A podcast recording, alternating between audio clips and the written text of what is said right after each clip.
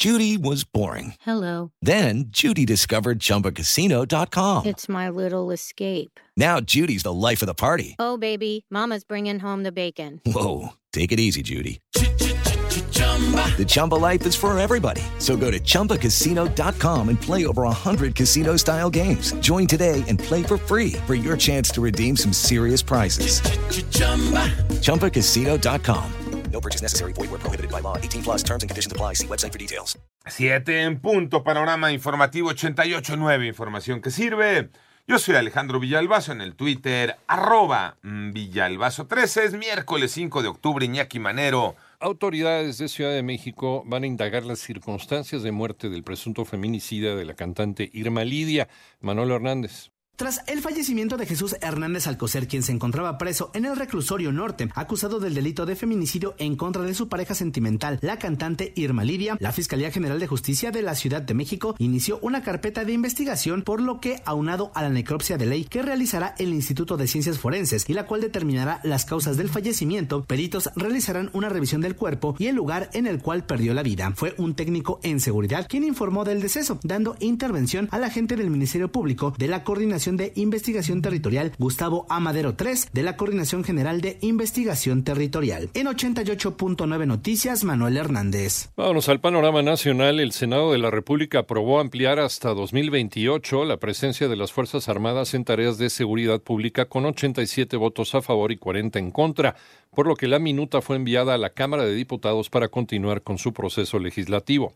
Por otra parte, el gobierno de Irapuato despidió a 100 policías municipales al considerar que podrían tener nexos con grupos criminales luego de que no acreditaran los exámenes de control y confianza, por lo que elementos de la Guardia Nacional ya apoyan con la seguridad en la zona.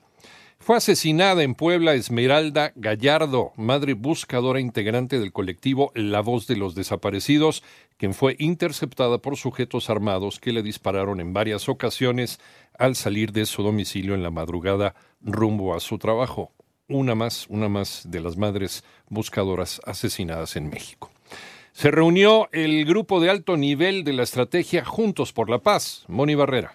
El 5 de julio de 2019 se presentó la Estrategia Nacional para la Prevención de Adicciones Juntos por la Paz para reducir el consumo de drogas en tres años y a través de dos millones de actividades preventivas y comunitarias en todo el territorio se han alcanzado 25 millones 628 mil 645 personas. La escuela tiene un papel muy relevante, no solo impidiendo que penetren en las escuelas promotores de dispositivos y sustancias tóxicas y peligrosas, sino desalentando su consumo y asumiendo una actitud proactiva con las herramientas propias de la escuela, las herramientas del conocimiento. Así lo dijo Leticia Ramírez, secretaria de Educación Pública. En 889 Noticias, Mónica Barrera. El panorama internacional, de acuerdo con un comunicado divulgado ayer martes, el director general del Organismo Internacional de la Energía Atómica, Rafael Grossi, visitará Kiev y Moscú para hablar sobre la puesta en marcha de una zona de protección en torno a la central nuclear ucraniana de Zaporilla.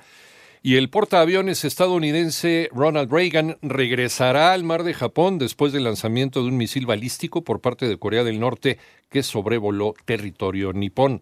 Y además la Corte Internacional de Derechos Humanos ordenó la liberación de 45 personas detenidas en Nicaragua durante la crisis sociopolítica que atraviesa este país y a quienes las organizaciones no gubernamentales identifican como presos políticos. La Real Academia Sueca de Ciencias decidió hoy miércoles otorgar el Premio Nobel en Química 2022 a Caroline Bertozzi, Martin Meldal y Barry Sharpless por el desarrollo de la química click y la química bioortogonal, con el que el estadounidense Barry Sharpless se convierte en la quinta persona en ganar un segundo premio Nobel.